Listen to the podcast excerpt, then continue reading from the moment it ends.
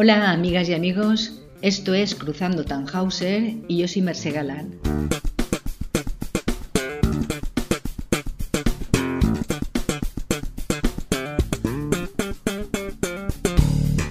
Hoy nos acompaña el fotógrafo Vicente Tena. Él es miembro fundador del colectivo fotográfico Imogen Calais y coordina las sesiones del Fotobook Club Castellón, que es donde nos hemos conocido, pero de ello hablaremos más adelante. El mundo del arte y el de la psicología son dos de tus primeras pasiones. ¿Nos puedes hablar sobre estos comienzos y cómo desembocan en la fotografía? Hola, Verse. Pues evidentemente soy psicólogo y a partir de ahí genero pues toda una línea de trabajo cuando descubro la, fotografía, ¿no? Al final, pues creo que es reflejo de lo que, de lo que somos. Y descubrí en un, en un curso de verano la fotografía eh, en el sentido de que había otra, otra forma de, abordarla. Y bueno, empecé a, explorar, a, tener contactos y, conocer autores y, establecer relaciones y, a saber que, podíamos o que se podía generar eh, proyectos y trabajos eh, relacionados con la fotografía que tuvieran una entidad propia. Eh, ¿Cómo es tu relación con la fotografía? ¿Qué buscas en ella? ¿Priorizas la estética, el contenido? Yo abordo la fotografía en el objetivo ideal del cambio de actitudes. Es decir, eh, considero que toda la energía, todo el poder que pueda transmitir una imagen puede generar el cambio comportamental en las personas. Mis proyectos a largo plazo, mis, grandes proyectos, pues eh, la mayoría están relacionados con, temas sociales, con temas, en este caso, pues de diversidad funcional, en resiliencia y en el FIP en 24 horas una relación de, lo que, o bueno, un descubrimiento de, de, la entidad o de la identidad, mejor dicho, de la identidad de, de aquellos jóvenes que se genera en un espacio lúdico como puede ser un festival de música y todo lo que establece eh, en, esa imagen y esa identidad en redes sociales. El último proyecto que estoy ahora en activo, que en principio se está construyendo y estoy pues en una, en una segunda fase ya de edición, está relacionado con, la ludopatía por apuestas deportivas. Entonces, una vez más, sigue siendo un, objetivo social, un objetivo preocupado por, la sociedad.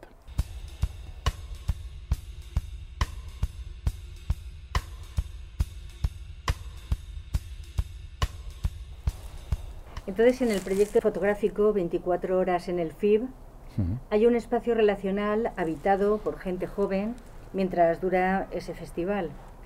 Sin embargo, tu modo de disparar la fotografía, además de espacio y personas, está organizada en el tiempo. Todo ello me lleva a pensar que eres un fotógrafo metódico, reflexivo. Eh, ¿Qué buscabas en este proyecto? Eh, el FIB 24 horas es un proyecto pues, inusual en mi, en mi trayectoria porque lo, lo inicio, lo genero y lo termino en, ese tiempo, en, un día, en 24 horas, eh, cuando normalmente yo trabajo en, un tiempo prolongado, en dos, tres o cuatro años. Eso por una parte. Todo lo otro es decisiones que se toman a la hora de, realizar una fotografía. Todos hacemos ese, ese planteamiento. Cuando hacemos una foto con un móvil hemos decidido hacerlo en un momento, en un enfoque, en una, en una posición, eh, desde un punto, eh, con, un, con, un, sistema de captura de, imagen, sea el móvil o sea otro sistema, eh, horizontal, vertical. Entonces, toma decisiones, yo previamente las resuelvo en, el contexto del FIP en, base a un proyecto de Stephen soy un gran seguidor de, este autor, en el que plantea tomar una imagen cada 30 minutos durante 24 horas y eh, bueno, durante un viaje que realiza eh, cruzando Estados Unidos con, unos amigos, o en este caso con un amigo. Y claro, pues siempre me ha traído esa posibilidad de, ponerse límites, eh, sea en ese espacio de tiempo y sea de la forma que sea. Entonces decidí por una parte mantener ese esquema, eh, sería una imagen cada 15 minutos, no a los 15, 30, 45 y 60, sino durante ese cuarto de hora. Y me daba un margen de decisión. Evidentemente, tras esos 15 minutos tiene que tomar la, la, imagen. Ese es uno de los límites que, me propuse. Era una situación muy exigente que podía, podía ocurrir que no, que no, la, que no la superara, ¿no? es decir, mantenerse despierto y en activo durante 24 horas, independientemente de que sea en un festival de música que entre las 3, 3 y media acaba, se cierran escenarios y, acaba la actividad más, más atractiva quizás, ¿no? sobre todo para un fotógrafo, pues te puedes encontrar en que es muy complicado mantenerse, pero lo, alcancé, lo alcancé eh, desde las 12 de mediodía de un viernes, 19 de julio del 2019, hasta las 12 del mediodía del día siguiente. Otro de los límites que me puse en la metodología, en el método de disparo, fue disparar con analógica. Es decir, hablábamos de un contexto donde el Festival de Música es eh, un espacio donde en redes sociales se deja la evidencia en la mayoría de jóvenes de que yo estoy aquí, la presencia, esta es mi imagen, ¿no? todo lo que pueden cuidarse en en lo que, en lo que llevan y en lo que se maquillan y con quién van y, cómo van, ¿no? Y, y, en el momento, ¿no? Es decir, en el momento en que, pues, el año pasado estuvo Lana del Rey como cabeza de cartel y es la noche que yo estuve, o cualquier otro grupo musical. Entonces, es la foto de aquí y ahora y directamente en pocos segundos eh, colgada en redes, ¿no? Y compartida. En cambio, yo disparaba en analógico, es decir, yo tuve las, las imágenes 15 días después de, de, ese día, ¿vale? Que no nada que ver y luego es una foto mucho más reposada, que iba con trípode, que iba con flash, que era más aparatoso, que requería, ¿vale? Pues un, un temple y un tiempo para, para cada toma, ¿vale? Y aparte es una toma que no puedes repetir, es decir, tú puedes hacerte los selfies que quieras y puedes elegir, aquí no, aquí... Entonces era, el contraste me llamaba mucho la atención.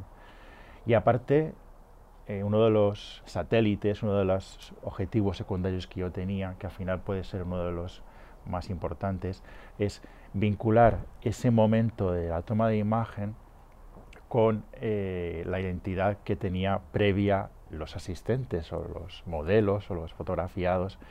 ¿Y cómo lo hacía? Pues ofreciéndole que le enviaría el escaneado de la imagen a su cuenta de Instagram, con lo cual me accedía, me permitía acceder a su cuenta voluntariamente de Instagram y yo podía ver que cómo en ese momento compartía o ese día o, durante el festival compartía su imagen en, eh, en redes. Y entonces creaba otra línea de trabajo ¿no? en eso. Y bueno, pues la verdad es que ponerse límites considero que, genera eh, y estimula la creatividad. ¿vale? Entonces, eso respecto a la metodología. Y luego respecto al contenido, pues claro, eh, un espacio en el que aparecen bueno, un colectivo de, jóvenes, de adolescentes, de, interesados por la música en, ese, en un mismo momento, pues siempre es atractivo. ¿no? Ahí podemos hablar de desde de grupos sociales, de identidad de grupo, podemos hablar de, de la importancia de la, del momento lúdico, ¿no? de lo que sería la fiesta y que ahora tiene mucho más valor que, el FIB no sea el FIB y tantos festivales no, y tantos actos culturales y musicales no se han eh, podido realizar ¿no? por este año. Entonces se genera una serie de contenidos muy interesantes.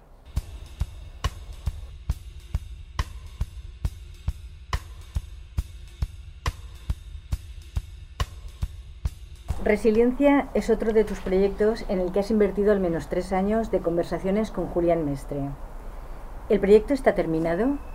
¿Qué querías contar con este trabajo en el que has invertido bastante tiempo?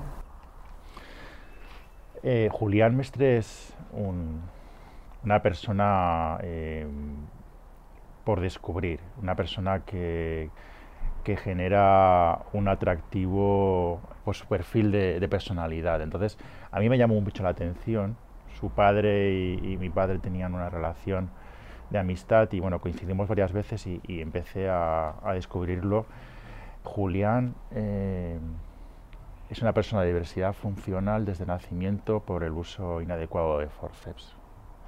Y esa limitación física, o se puede considerar limitación física y, cognitiva, eh, es un valor que ha generado como un impulso, un impulso de vida. Entonces, tiene una forma de, afrontar los problemas y, las situaciones, pues creo que dignas de, mencionar. Es un, es un valiente y, aparte es un creativo, es decir, a pesar de todo, de todas las dificultades, ha participado en programas de radio llevando el programa, actualmente lleva un podcast, eh, quiere meterse en un canal de YouTube. Él inició en el mundo creativo con la poesía, escribe y escribe con un lenguaje además propio. Él salta las normas, no solamente las ortográficas y gramaticales, y él mm, defiende un, lenguaje pues desde dentro, por decirlo de una forma. ¿vale? Es una persona muy sensible y es una persona que, que lucha por las necesidades no sociales y, las, y la injusticia. Entonces, me llamó mucho la atención y, bueno, estuvimos realizando conversaciones y, y parte yo extraí notas y empecé a, tomar a tomar notas desde la fotografía. Resiliencia es la capacidad eh, de superación de las dificultades o adversidades de la vida, ¿no? Entonces, él supera esto con creces y bueno, es una persona pues muy llamativa, ¿no? En ese sentido. Y el proyecto eh, es, un, una alabanza a todas aquellas personas con, diversidad funcional desde este punto de vista, evitando el paternalismo, evitando eh, situaciones que, ya están eh, con actitudes muy tradicionales. Y esa es la idea. El, el proyecto está acabado respecto a tu pregunta también, está finalizado y el, punto final, eh, una vez cerrado el, proyecto, decidí editar un, multimedia, que es lo que ya ha cerrado el capítulo. Sigo, por supuesto, en contacto con, con, Julián, trabajamos en otras cosas, pero que vamos, que el proyecto en sí mismo finalizó. En estos momentos creo que estás con el proyecto que titulas Respect, mm. en el que se aborda la ludopatía, como habías comentado al principio, eh, por apuestas deportivas. ¿Puedes hablarnos un poco de este proyecto, cómo lo llevas en estos momentos? Lo primero que me di cuenta es que, que dónde me iba a meter, ¿no? Era un proyecto que a nivel de lenguaje fotográfico resultaba bastante complicado. Se motivó porque en mi familia, mis sobrinos, que ahora pues evidentemente son más mayores, pero ya hace 5 o 6 años, me empezaban a hablar de las apuestas por, desde el móvil, ¿vale? Eh, puestas en lo que es partidos de fútbol. Y me empecé a, investigar, a desarrollar y a, documentarme. Y tras un tiempo eh, me di cuenta que, pues, que me llamó la atención muchísimas cosas que luego pues salió a la luz con la prensa y con la instauración de, normativa o legislación ¿no? desde verano del 2019. Yo había iniciado el trabajo anteriormente y bueno, lo que intento transmitir es que la ludopatía por apuestas deportivas es una situación aceptada social e institucionalmente que genera un problema de salud público muy, muy eh, importante. Pasa como con el suicidio, pasa como con otras situaciones que nuestra sociedad no acepta y que esconde o amaga, ¿no? Es con, hay una cierta vergüenza, ¿no? A, compartirlo, ¿no? Entonces es un problema que está muteado, que está silenciado y que mi proyecto lo que hace es pues, ponerlo sobre la mesa.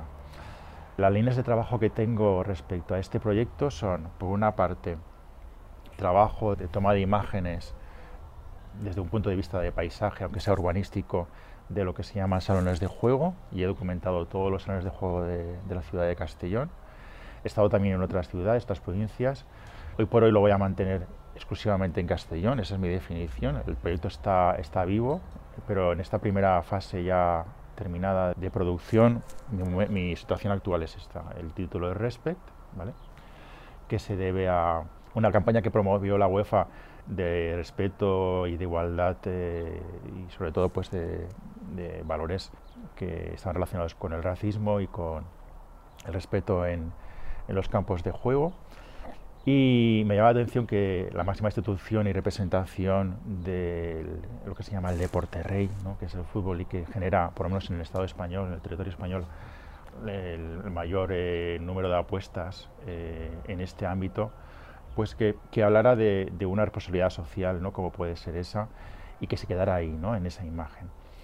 Y que nadie hiciera mm, hincapié ni a nivel institucional ni a nivel social sobre los problemas que se generan, eh, sabiendo que el deporte tiene valores que en principio mm, todos piensan que son pues el trabajo en equipo, la superación, la salud. Y cuando podíamos contraponer ¿no? o, oponernos con los valores de, la ludopatía, ¿no? que, que, son pues, una decisión individual, que acaba siendo un problema de salud y un problema económico y un problema que arrastra a la familia, que arrastra eh, muchas veces a, a, lo más allegados a, a la persona afectada. ¿vale? Entonces, nada, em, empiezo el proyecto, meses después ya aparece en prensa todo eh, relacionado con, se, pone de, digamos, de tela de juicio todo este contenido y, bueno, como, como, decía, las líneas del proyecto es por una parte el trabajo en, salones de juego, desde un punto de vista paisajístico, el trabajo de tomar imágenes de institutos como un espacio que no es atractivo, así como sí que es atractivo los centros de los salones de juegos. Más que nada porque creo que existe un diálogo entre las imágenes, entre centros educativos o secundaria, educación secundaria y los salones de juego. La sociedad piensa o la opinión pública piensa que es muy importante la distancia, ¿no? entre distancia física y también he trabajado con, o investigado sobre ello, he generado un plano y he trabajado los, los 12 centros educativos que, ofrecen de secundaria en, Castellón con prácticamente los mismos centros de, ocio en este sentido en Castellón. Y sí que hay una relación, pero también yo busco una relación de, eh, imagen, de, los espacios que, se relacionan. Y la tercera línea de trabajo en, esta, en este ámbito es la figura de infantil en los espacios o en, en los eventos deportivos. ¿no? Entonces, Estoy explorando desde el recurso más utilizado para ver ese deporte, que es la televisión, y cuándo y dónde y por qué ¿no? Eh, aparece y qué circunstancias aparecen, pues ya se incluyen niños, ¿no? desde la imagen inicial de que el equipo hace eh, una fotografía ¿no? posando el equipo con niños o en el, en el tramo inicial del partido o, la figura de recoge pelotas. Entonces, estoy trabajando en eso desde un punto de vista un poco, bueno, mucho más abstracto que, el, realismo que suele ser habitual en mí. O por lo menos un punto de vista mucho más subjetivo. ¿vale? Y luego tengo muchos más, lo que llamaría yo satélites, ¿no? elementos que puedo utilizar porque el precursor de la oradopatía por apuestas deportivas es, es la quiniela, ¿no? Y, de ahí podríamos generar un discurso sobre todo lo que el Estado permite y que proporciona a la población para caer en, algo como puede ser pues eh, participar en la lotería y que sea un problema serio, económico y serio y al final de salud en muchas familias y que no se, no se evidencia ¿no? y que se respalda también trabajar lo que es el deporte mercantilista, por decirlo de una forma, como puede ser, eh, y todos hemos, lo, hemos hecho, es coleccionar cromos ¿no? de futbolistas, que puede ser una de las entradas a esa relación entre dinero y deporte. Y bueno, y tengo muchas más líneas de, trabajo que por ahora están cayendo porque al final tengo que ir eh, podando este árbol de, que se llamaría proyecto. ¿no?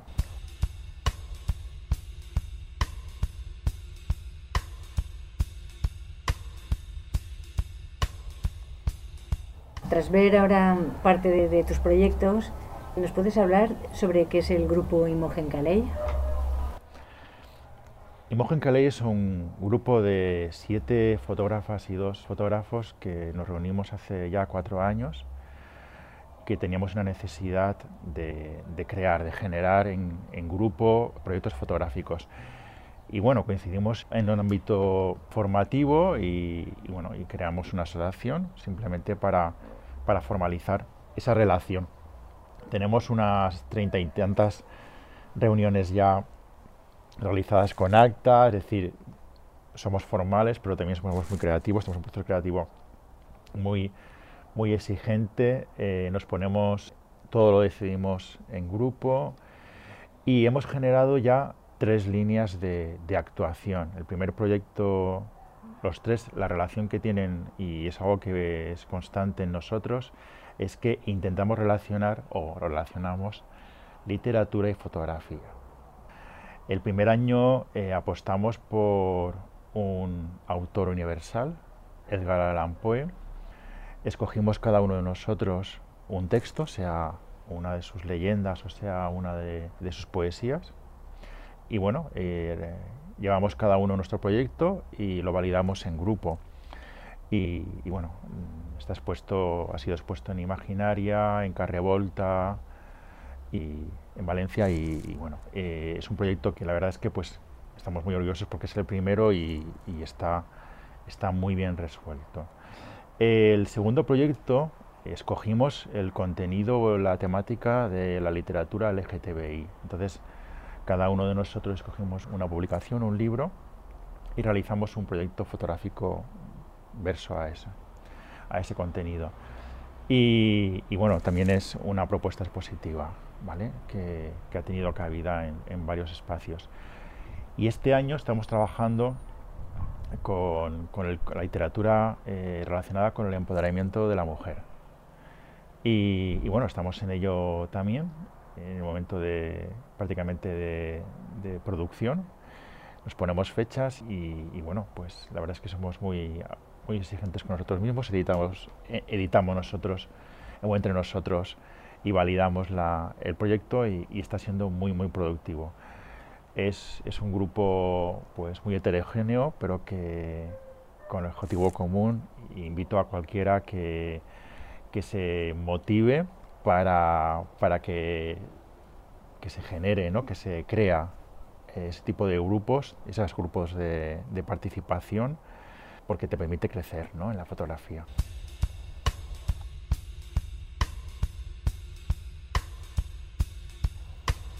Una pregunta que me gusta repetir a menudo es qué cámara o qué cámaras utilizas y por qué. pues bueno, yo tengo tres cámaras. Una es la del móvil, que en este caso es un iPhone y que creo que, sobre todo para mi participación en el proyecto del Photobook Club Castellón, pues me permite tener mucha versatilidad y funcionalidad. Una segunda cámara es, en este caso, una Sony A7 II. He trabajado con la Sony desde prácticamente desde la adolescencia y, y bueno, he tenido mucha suerte porque en los últimos años está siendo la empresa revulsiva, ¿no? la marca revulsiva que se ha puesto en posición de, permitir una, cámara en relativo accesible de forma relativa con unas prestaciones muy altas y que bueno eh, creo que la manejabilidad es, muy importante para mí y por último el descubrimiento desde hace muy poco tiempo hace un año y medio dos años que es una cámara de formato medio una analógica que es una Hasselblad 503 CW, pues es una cámara clásica que tiene, que tiene 23 años, que tuve mucha suerte de encontrarme con una persona interesada que era de confianza y que la estaba cuidando muy bien y conocía también a la anterior persona que, ¿vale? Porque esas cámaras tienen que comprarse de segunda mano, entonces todo lo que había, habían cuidado, pues eh, eran personas de referencia para mí, con lo cual se veía que estaba en buenas manos. Y para mí descubrir la, el mundo analógico en formato medio y más con una Hassel, pues me ha hecho que, por ejemplo, el último proyecto de ludopatía, pues eh, lo haga exclusivamente con, con analógica. Y, bueno, pero al final eh, estoy en un punto en que me pongo límites en el trabajo, es decir, en algunos proyectos, en algunos trabajos eh, uso el flash, en otros no los uso, en algunos utilizo sistema mixto, pero en analógica y digital, pero que yo creo que al final la idea es ponerse límites independientemente del recurso que tengas. ¿no? Hay muchas situaciones que te puedes poner límites y que eso creo que, que genera pues una, una línea de trabajo. ¿no?